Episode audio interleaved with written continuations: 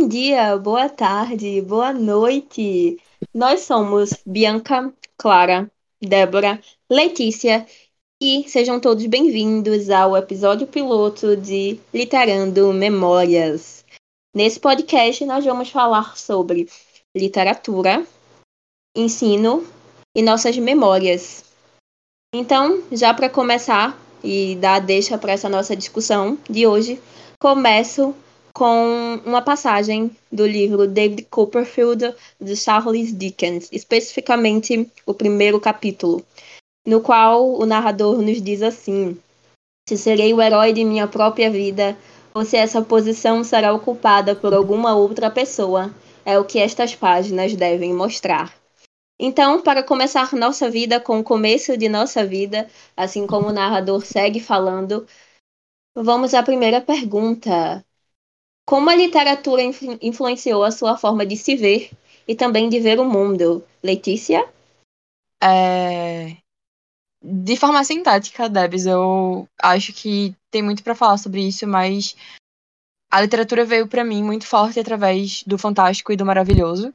E isso sempre me deu uma abertura de possibilidade muito grande de coisas que eu não enxergava em mim antes e capacidades que eu não achava que eu teria, de certo modo como escrever contos e poemas e para lugares diferentes é, da minha realidade através completamente da imaginação. É, conhecer espaços somente por isso sabe? E a partir disso eu começo de fato a me ver como uma pessoa capaz de escrever a própria história e de ver os espaços que eu estou ocupando de ver o outro em si com menos pressa e com mais atenção e detalhes sabe então, de certo modo, a literatura sempre me deu força para acreditar que minha narrativa podia ser muito melhor no futuro do que a minha realidade, que eu poderia mudar a minha realidade a partir de como eu quero me ver no futuro. E isso é algo que me dá força até hoje. Então, mudou muito a perspectiva geral. E como isso aconteceu contigo, Bibi? Bianca, é, eu acho que, para mim, o, o principal ponto de como eu me vejo e como eu vejo o mundo é que é a possibilidade de visitar vários, vários universos diferentes. Porque eu acho que, principalmente para quem lê fantasia, esse é um ponto muito forte. Porque Sim. a gente vai querer fazer parte daquilo, conhecer aqueles personagens. É como se fosse, de certa forma, nossos amigos, sabe? Em certo momento. Principalmente quando você é uma criança ou um adolescente, e já falando de é, literatura infanto-juvenil, que foi uma coisa que me marcou muito. É... Principalmente quando você é mais solitário, sabe? Você não tem tantos amigos assim. E meio que a literatura proporciona essa, essa possibilidade de você ter novos amigos e ver o mundo de uma outra perspectiva. É, da perspectiva de alguém que tá narrando, sabe? Então eu acho que para mim o, o, principal ponto é, é essa questão. E tu, Clara, é, como foi para tu? Como é para tu isso? Para mim foi um processo de autoconhecimento, porque eu sou muito sensível, então a cada personagem que eu conhecia nos livros, eu me conectava com eles e foi como se a cada vez que eu conhecesse um personagem diferente, eu descobrisse uma parte de mim também que eu não conhecia antes. Então, foi bem esse processo de me autoconhecer também e de descobrir um mundo diferente a partir disso. Porque até nos poemas, quando eu me conectava com o eu lírico e depois eu relia o poema, eu enxergava de uma forma totalmente diferente depois de um tempo. E, de certa forma, eu enxergava o mundo também de forma diferente. Então, foi bem essa conexão, eu com o mundo e os livros nesse meio, né? E para tu, Deb, como foi? Concordo e me vejo muito no que Bianca falou nessa questão de ser uma criança ou uma adolescente sozinho. E nesses momentos a única coisa que você tem é... são os seus livros. Então eu cresci rodeada por eles, eles foram os meus melhores amigos. E por isso eles influenciaram totalmente a, a, forma com a qual eu me vejo e também a forma com a qual eu vejo o mundo. Tem um livro, especificamente, Istambul, de Orhan Pamuk, ganhador do Prêmio Nobel de Literatura, em que ele fala, o primeiro capítulo é Bir Bashka Orhan, mais um Orhan, um outro Orhan, na qual ele se imagina é, foi uma ideia que esteve presente na imagem, na, na visão dele durante toda a infância, que sempre que ele saía com o pai e o irmão mais novo pelas ruas de Istambul, ele sempre olhava para todas as casas e para todas as pessoas que ele via na rua, porque ele tinha certeza absoluta de que existia em Istambul um outro Han exatamente igual a ele, só que vivendo em uma outra família. E essa é a possibilidade que a literatura me trouxe. Desses personagens que saem dos livros saem das páginas e entram na minha própria vida. E assim eu vou descobrindo uma outra Débora sempre que eu encontro e entro em contato com eles. O que Bianca disse de ir para outros lugares, que Letícia também falou, você também disse, Clara, de ir para outros lugares, conhecer outras pessoas. Eu vivi muito isso. Como é que uma menina que basicamente cresceu sozinha, sem nenhum irmão, e morando com os avós, ela consegue conhecer outras pessoas. Eu posso dizer que eu fui até a Dinamarca passar dias com Hamlet, assim como eu fui passar dias com Istambul e Johan e a família dele, por conta da literatura. Então, nada disso seria possível se os livros não existissem, por isso eles mudaram muito a minha vida e a minha forma de enxergar tudo que eu enxergo. E isso é muito incrível. Maluco, né? É, exatamente isso, né? Porque em um momento você tá, sei lá, nas noites brancas de Dostoiévski na Rússia. No outro você tá, não sei, em, na Inglaterra com Harry Potter. Exatamente, sabe? E eu acho Total. que isso faz, eu acho que lembrar disso e principalmente buscar na memória é, até o, o ponto mais. o ponto inicial e também dos amigos da família. E eu também lembro que, mesmo que não fosse exatamente literatura, todas as manhãs, quando eu acordava, ele sempre sentava na sala e ele era assinante diário do Jornal do Comércio. Todos os dias, quando eu acordava, ele estava lá sentado no sofá lendo o jornal. E eu achava incrível, era só uma criança, como é que ele pegava todas aquelas folhas, aqueles cadernos do jornal e saía organizando. É muito massa. E foi meu primeiro contato com a literatura. E o teu, Leti? Acho que isso que tu falou, eu já fiquei emotiva só de pensar, porque é um privilégio muito grande pra gente poder ter isso desde berço, né? É, eu não tive um contato tão prévio assim antes, porque é, meu contato veio diretamente da escola e não foi de uma forma tão positiva, porque eu não era muito fã de paradidático.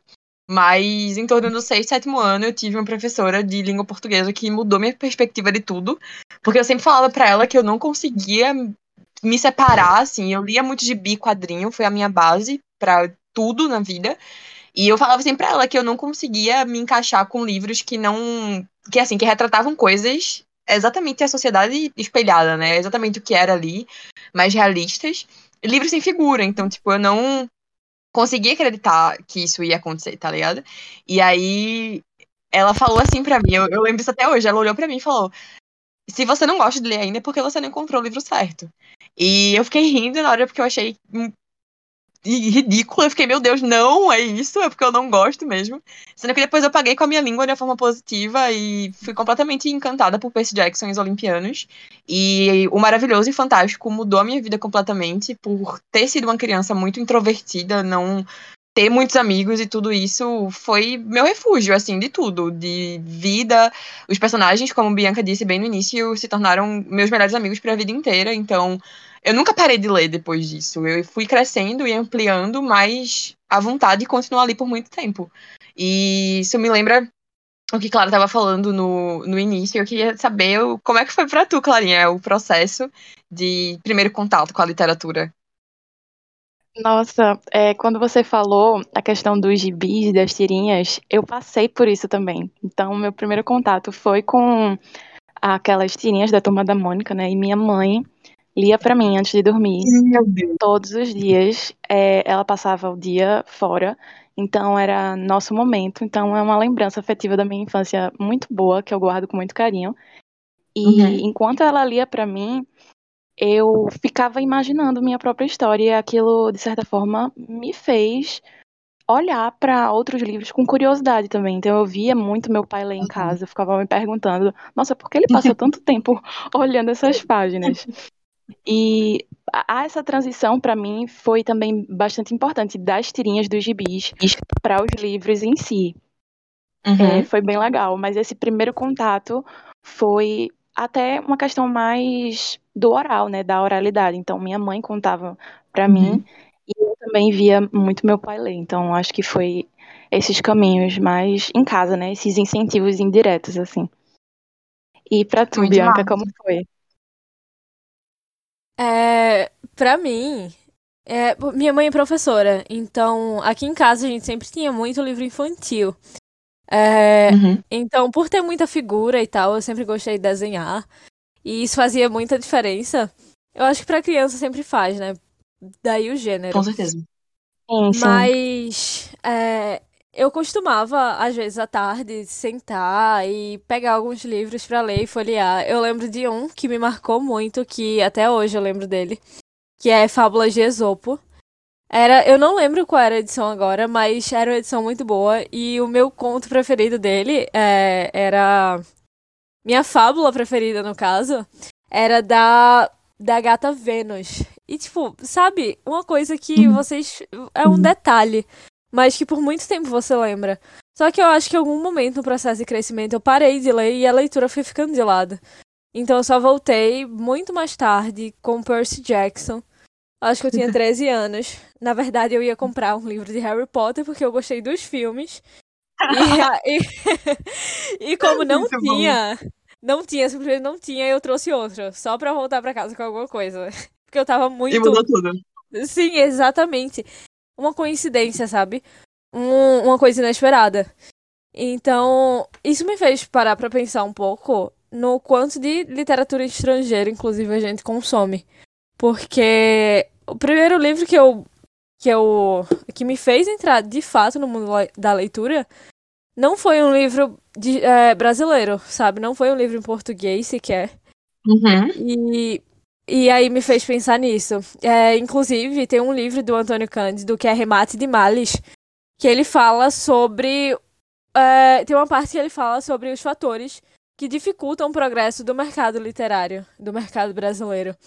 Então, Uhum. dependência de, de importação, é, até as a alta taxa de analfabetismo da população e a falta de meios e de infraestrutura, sabe? Para para distribuição, distribuição dos livros, editoras e bibliotecas. E, assim, o principal fato é a desvalorização do escritor como profissional, né? Que acontece Com muito. certeza. Então isso me fez lembrar muito Demais. disso. Isso é muito forte. Isso que tu falou agora sobre literatura estrangeira e o quanto que a gente consome isso é um fato. Sempre que eu vou escolher os meus livros favoritos e fazer uma lista, sempre alguém me pergunta, tipo, qual é o teu livro favorito e por quê? Vem uma lista na minha cabeça de livro, mas às vezes alguns não tem como não ser, porque a influência foi de fato muito grande. E isso já me traz outra memória e é uma oportunidade de compartilhar isso com vocês também, querendo saber a troca, né? Depois, obviamente. Mas meu livro favorito, assim, acho que não diria favorito de todas as formas, mas que mais me mudou ao longo de todos esses tempos, é um livro chamado Por Lugares Incríveis, da Jennifer Niven. É, esse livro se tornou o meu favorito porque a trama principal, o momento em que eu li o livro, eu me conectei muito com os personagens, porque a trama principal é sobre adolescentes com doenças psicológicas, e no momento em que eu li, eu tava em uma situação muito parecida com a dos personagens. Então, era um livro muito comentado, assim, não foi me introduzido pela escola, o que de certa forma me fez falta, mas eu tinha um ciclo social de pessoas que, tinham, que liam muito, então é, era um livro muito comentado entre as pessoas do meu ciclo, e eles acabaram me indicando, e eu li, e depois que eu li tudo se tornou um pouco mais aberto de conseguir enxergar coisas que eu nem sabia que eu tinha. Então, aprendi com ele, acho que de tantas vezes que eu já li, porque veio bastante é, como retomada de sentimento e tudo na minha vida ao longo desse processo. Mas a ideia de que estar viva é a minha principal missão, então, tipo, é o principal privilégio que eu tenho dentro disso tudo. E que às vezes a gente cresce acreditando que ligar a fama e ser uma pessoa bem sucedida tá obviamente ligado a você ser uma pessoa famosa, a você ser uma pessoa reconhecida por outros e não por você. Então, acho que o que mais me ensinou foi que, na verdade, não é esse processo. É a gente reconhecer a existência da gente enquanto algo que vale a pena, enquanto algo que eu posso olhar e falar assim, nossa, eu sei que eu vivi da forma que eu deveria ter vivido, não vem de afirmações externas, sabe? Então eu sinto muito esse processo eu queria muito saber de Débora qual que é o livro favorito dela, porque eu sei que é um repertório muito grande de literatura de todo canto do mundo. E eu queria muito ouvir um pouquinho sobre isso. Simplesmente é a mulher. Ela é a mulher da literatura. A leitura. Então, meu livro favorito. É, é engraçado, eu sinto um, um pouco do que Letícia sente também. É difícil escolher Uhum. um livro favorito. Mas se eu tiver que escolher um único, do tipo, sei que eu posso ler pelo resto da minha vida, nunca vou esgotar, vou morrer e ainda vai ficar pontos que eu não consegui decifrar completamente, é Hamlet, de Shakespeare. Eu também li por conta própria, como Letícia, eu acabei lendo, queria ler Shakespeare, já tinha lido Uhum. o Julieta antes, acabei pegando um, um livro das tragédias e li. Li Romeu e Julieta, reli Romeu e Julieta. Quando chegou em Hamlet, tudo foi muito diferente, a história é muito diferente. É a maior peça de, de Shakespeare. E eu gosto tanto desse livro porque ele representa o contato que eu tive de mais forte comigo mesma. E é muito engraçado, muito engraçado pensar no quanto e é isso que a literatura também traz pra gente. É muito estranho conexão, por um né? lado. É, é muito estranho por um lado Uhum. rememorar isso novamente, porque como é que eu, nesse século, nessa idade, no contexto em que eu vivo, iria pensar, iria acabar vendo, passando cada página, que eu tenho tanta coisa em comum com o príncipe da Dinamarca. Exatamente. assim.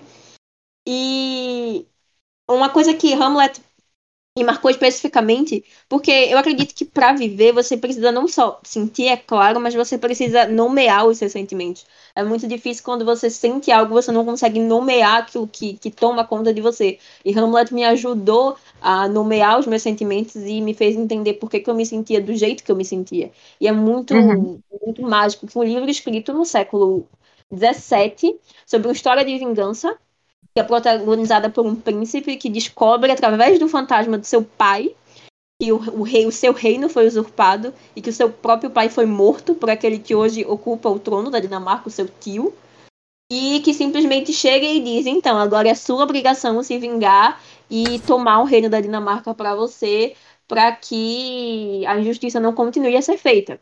E eu, com 18 anos lá, primeiro período da faculdade, aquele livro simplesmente mudou a minha vida. Então eu tenho o Hamlet, meu melhor amigo, meu companheiro na, na desgraça, nos piores momentos. Eu sei que sempre posso estar com ele. É, é realmente como um presente. Acho que a literatura tem disso também. Especialmente quando você lê autores que escreveram há muitos séculos, há muito tempo. É como, é como um presente. É como se em algum momento Shakespeare, quando ele colocou ali aquele ponto final em, em Hamlet, ele estivesse embrulhando o presente que eu iria abrir séculos depois e que faria tanta diferença na minha vida. Então. Isso foi tão bonito de escutar. Eu chego, eu fiquei. Sim. Meu Deus. Sim, muito lindo. É muito da, do universalismo também que tem na, na literatura, né? É a, a transcendência do espaço e do tempo. A gente, eu, eu tenho uma frase do Carl Sagan que ele fala justamente sobre isso, sabe? É, eu acho que ele fala no livro dele, é, no livro não, na série que ele gravou, que foi Cosmos, e ele diz assim: é, um livro é feito de uma árvore, é um conjunto de peças planas e flexíveis, impressas com rabiscos pigmentados escuros. Um olhar para ele é vo- e você ouve a voz de outra pessoa. Talvez alguém morto por milhares de anos. Ao longo dos milênios, o autor está falando, claramente e silenciosamente, dentro de sua cabeça, diretamente para você. Escrever é talvez a maior invenção humana, unindo pessoas, cidadãos de épocas diferentes e distantes, que nunca se conheceram. Livros quebram as correntes do, do tempo, então ele prova que os humanos podem fazer magia. Então, eu realmente lembrei muito disso agora, Debs. Uau, muito, muito forte. Exatamente. Muito forte.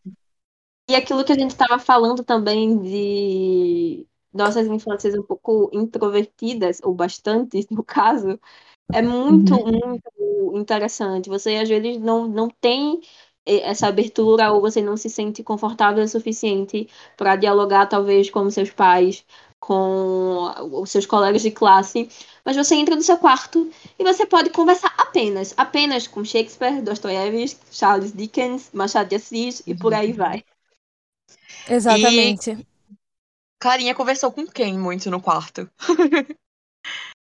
então, a minha experiência é um pouquinho diferente. Eu é, selecionei, Opa. né, para falar sobre um livro que eu li na escola, A Droga da Obediência. Por muito tempo foi o meu favorito. E foi diferente para mim porque foi um professor de português que recomendou, né? Foi o paradidático do ano. E eu li assim, porque era obrigatório, né? Então tinha que ler uhum. e tal, mas eu acabei me apaixonando. Foi o primeiro livro que eu li, justamente sem figura nenhuma. E eu acho que eu tava no sétimo ano, algo assim. E aquilo me encantou, porque até então eu não tinha conseguido terminar nenhuma história.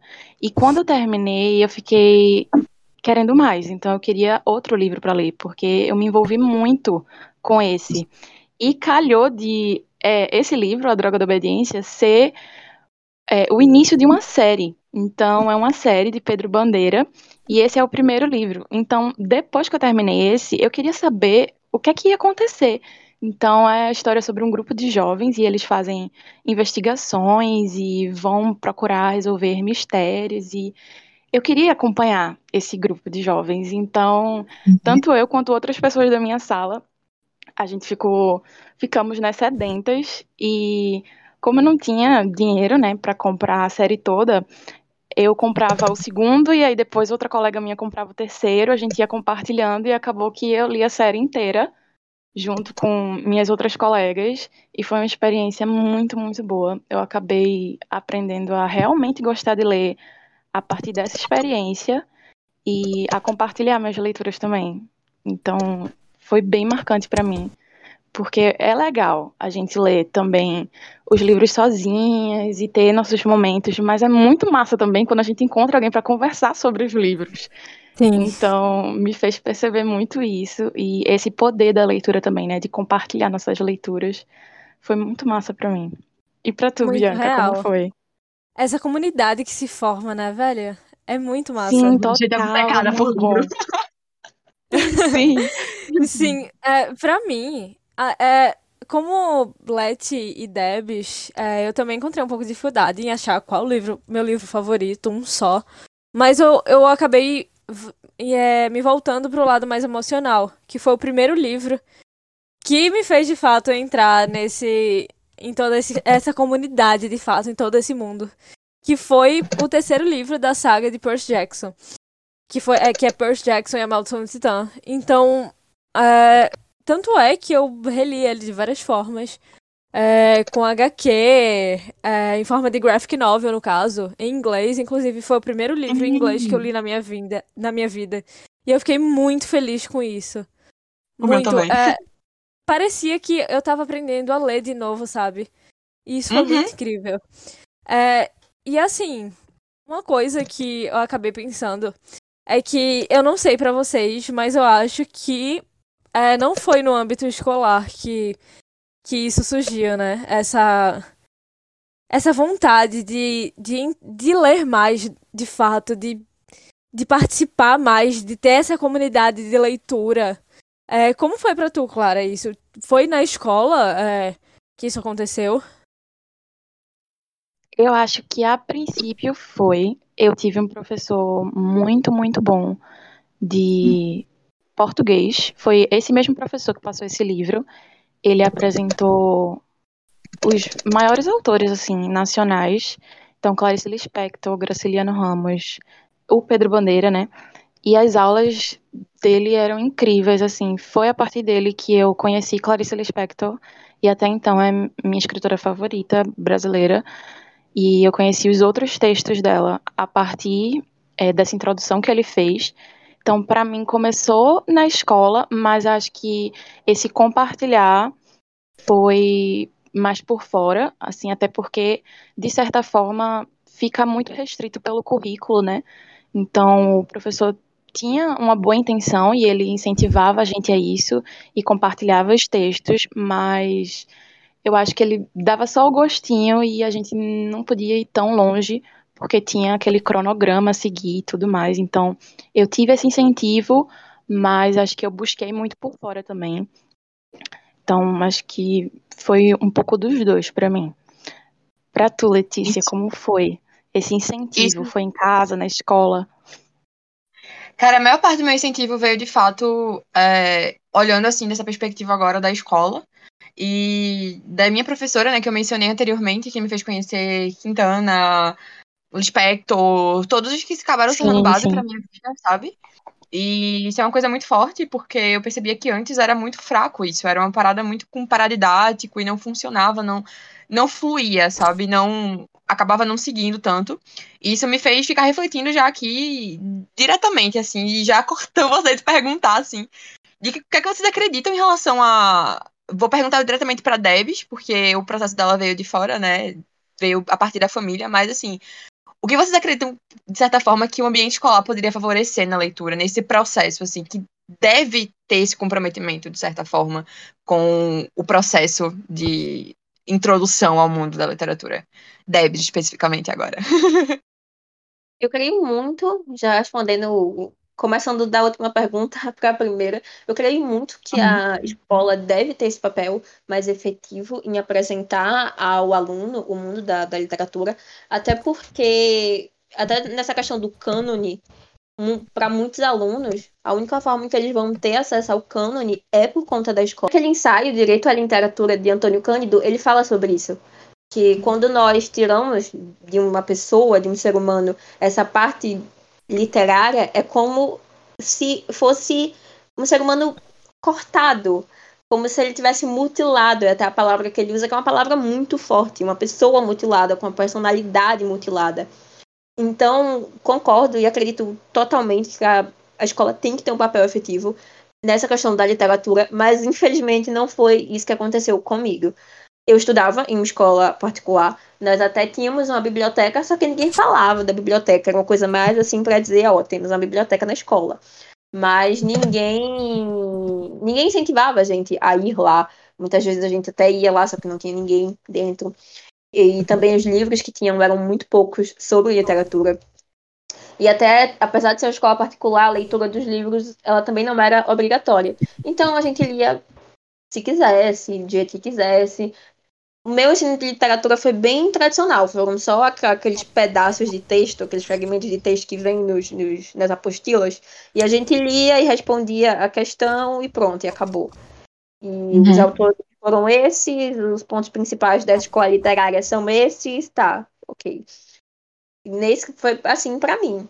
E eu acho que poderia ser muito mais incentivado. Se eu não tivesse, primeiro em casa, e depois eu não tivesse buscado esse contato com a literatura sozinha, eu não teria. Provavelmente eu seria, como o Antônio Cândido falou, uma pessoa com a personalidade mutilada. Com certeza. É muito. Isso é muito forte, assim, né? Desculpa interromper, mas assim, é, é, algo que mexe muito comigo porque eu não me vejo sem literatura. Então eu fico pensando, enquanto eu, como professora, se eu privasse um aluno de ter a experiência é algo muito forte você privar a pessoa disso, né?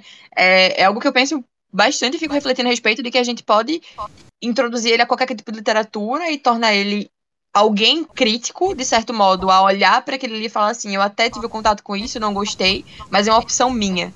Então, assim, a gente não tem o direito de privar outra pessoa disso, mas ao contrário, de dar a ela essa possibilidade, né? E pensando diretamente sobre o que acredito fielmente em tudo que tu falou sobre o poder da escola em incentivar isso tudo.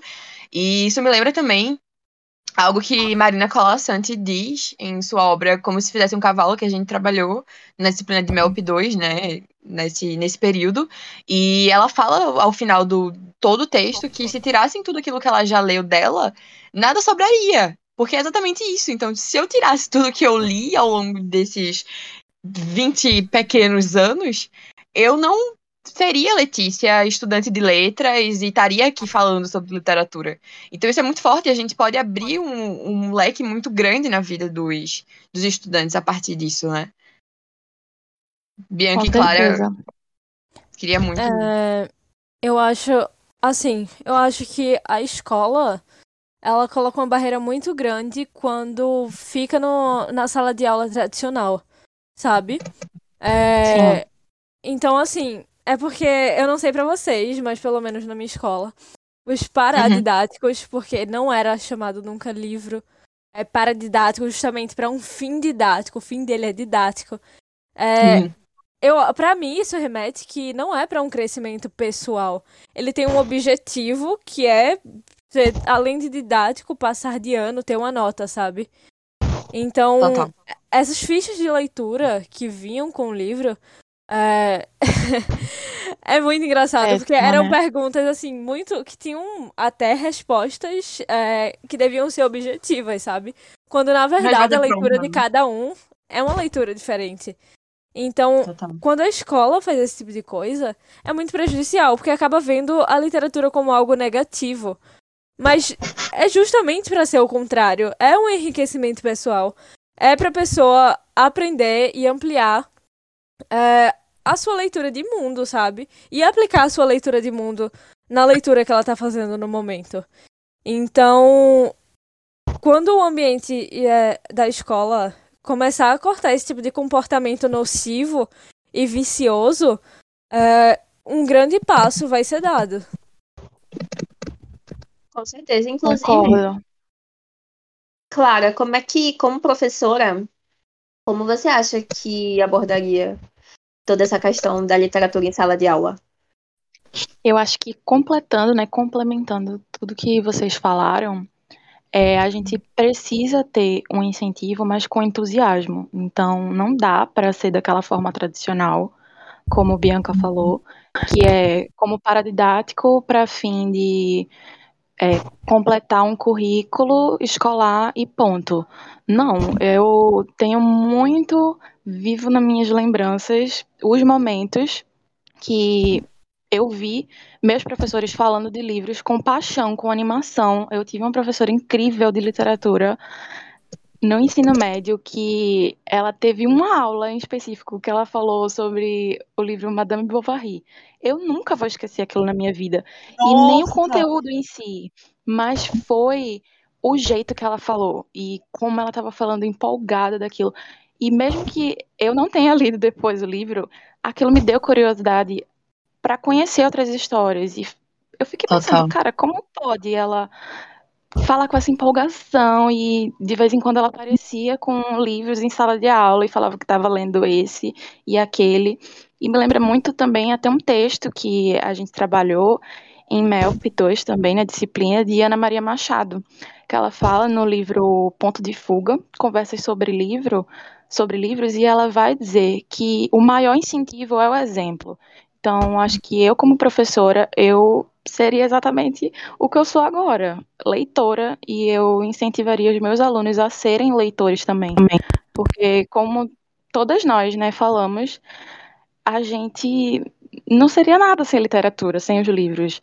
E quando a gente realmente gosta de algo, quando a gente tem paixão por alguma coisa, a gente quer que todo mundo se sinta assim, todo mundo conheça esse sentimento. Então, quando eu amo um livro, eu quero que outra pessoa conheça esse sentimento. Então, eu fico maluca, eu falo, nossa, eu gostei muito desse livro, você tem que ler. E eu acho que eu vou ser exatamente essa pessoa em sala de aula. Eu vou mostrar para os meus alunos como é bom ter esse sentimento de leitura, como eles podem se conectar, se libertar e ter experiências fantásticas com isso. Certeza, eu defendo muito isso e acredito muito nisso. Você falou do Madame Bovary, eu trouxe 500 memórias do meu professor de, de inglês, que me tornou. Nossa, ele falava de Madame Bovary de uma forma tão empolgante que eu ficava, meu Deus, eu nem conheço o personagem. E outros É muito massa, críticos né? falam negativamente dela, mas ele falava de uma forma que eu ficava, meu Deus, eu preciso ter Sim, contato com sim. isso. E eu entendo completamente. E é exatamente essa troca. Eu li Madame Bovary, estou completamente apaixonada pelo livro. E exatamente o que tu falou, é, é algo, assim, enquanto futura professora, eu me vejo da mesma forma, de proporcionar aos alunos experiências infinitas, sabe? Da poesia ao slam, do cordel ao haiku, tipo, para que a cultura, não só, tipo, a nossa cultura, mas cultura, valores, identidade, seja uma coisa que seja de conhecimento geral, seja compartilhado, a gente não decore algum, ensine eles a decorar alguma coisa para prova, mas ensine eles a sair da sala de aula e enxergar tudo ali de uma forma completamente diferente. Eu lembro muito de um professor que a gente teve é, no início da faculdade que falou que arte não é uma coisa prática, porque ela não ensina a gente a montar uma cama, um guarda-roupa, mas ela ensina a gente a viver e a levar essa jornada sabendo que quando o momento da gente se despedir chegar, a gente vai ter o escrito, uma história que vai valer a pena outras pessoas lerem, outras pessoas quererem saber o que é que a gente fez ali, mesmo que não tenha sido uma coisa grandiosa aos olhos de outras pessoas, mas assim, aos olhos da gente vai ter sido uma coisa muito grande, sabe? Eu acredito muito, muito nisso. Exatamente. Eu acho que um ponto que a gente tem que frisar muito é o que Clara falou sobre o professor leitor, sabe? É, Uhum. o melhor, eu acho que o melhor exemplo que você pode dar de leitura aos seus alunos é quando você mesmo lê. Porque eu já Total. tive muitos professores de português, de, de língua portuguesa, de literatura, de redação, que eles não eram leitores é, recorrentes. E eu acho isso muito. Não sei, não é muito legal, né? Você não consegue influenciar outras pessoas quando você não é um leitor. Então, como você quer fazer alguém se apaixonar por alguma coisa que você é, gosta, porque eu passo, eu parto do pressuposto de que alguém se tornou professor de alguma dessas é, disciplinas porque gostava de ler. É, né? então, como você. então, assim, como você pode influenciar outras pessoas, querer que elas leiam, é, querer que elas tenham lido o livro ao invés do resumo, quando você mesmo não lê, sabe? Então, eu quero ser uma professora assim, como vocês disseram, que incentiva, que inspira e que não seja para um fim totalmente é, prova. Não seja nota, é para um crescimento pessoal. Eu também me vejo na mesma posição em que vocês falaram, porque eu também quero, enquanto professora de língua portuguesa, especificamente de literatura, trazer para os meus alunos essa empolgação que eu sinto. Eu quero que eles se sintam como eu me sinto. Também quero que, mesmo quando tudo ao redor estiver muito mal, mesmo nos piores momentos, eles possam ter a quem recorrer. E mesmo que não seja uma pessoa, que seja um livro, que seja um personagem, que seja um momento, uma paisagem, um lugar, um país que eles visitaram, e que lá eles encontrem aquilo que eles precisam para reunir as forças, colocar o pensamento no lugar e voltar e Total. agir. E aí dar um, um rumo e uma continuação para a própria vida. Acredito muito nisso. E aí acredito, como Bianca falou, nesse papel do professor leitor. Como é que eu vou passar isso para os meus alunos se eu não faço isso? Também trazer aquilo de realidade que o meu aluno tem. Por exemplo, no nosso caso, como pernambucanas, trazer aquilo da cultura pernambucana, nordestina Uhum. para ele, trazer o coral, Sim. trazer autores trazer autores nordestinos, pernambucanos especificamente. Então, vamos trabalhar Manuel Bandeira, vamos, já falando do Nordeste, vamos ler Ariano Suassuna. Todo mundo ama Ariano Suassuna. Seria uma ótima Totalmente. forma de mostrar que a realidade do meu aluno está dentro dos livros. E é, justamente, é justamente isso que faz com que eu consiga me identificar com Ariano Suassuna e consiga ler Dostoiévski e me identificar com ele também. Então, Então. até o que Letícia falou, de no final da minha vida olhar e ver que, como Charles Dickens também inicia David Copperfield falando, eu fui o herói da minha própria vida. Será que eu fui o herói da minha própria vida? Ou se essa posição foi tomada por alguma outra pessoa?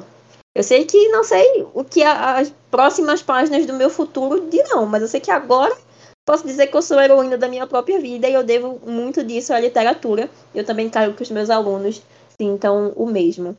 Então, acho que é isso. Peraí. Agradeço a presença de todas. Grupo. Agradeço a presença de todas nesse Foi debate, nessa nossa conversa sobre literatura, memórias e o papel da escola nisso tudo. Foi um prazer, gente. Foi um privilégio estar dividindo esse tempo com vocês. Você Foi ótimo, demais. gente. Foi show. Eu amei essa, esse pequeno debate que a gente teve aqui. Muito bom. Obrigada. Muito bom Obrigada mesmo. por você que tá do outro lado aí ouvindo a gente. E aqui a gente se despede. E até a próxima, quem sabe. Espero que você tenha se motivado de alguma forma a entrar em contato com a literatura e aprendido um pouco mais a ter coragem de ser o herói da sua própria história. Até o próximo episódio.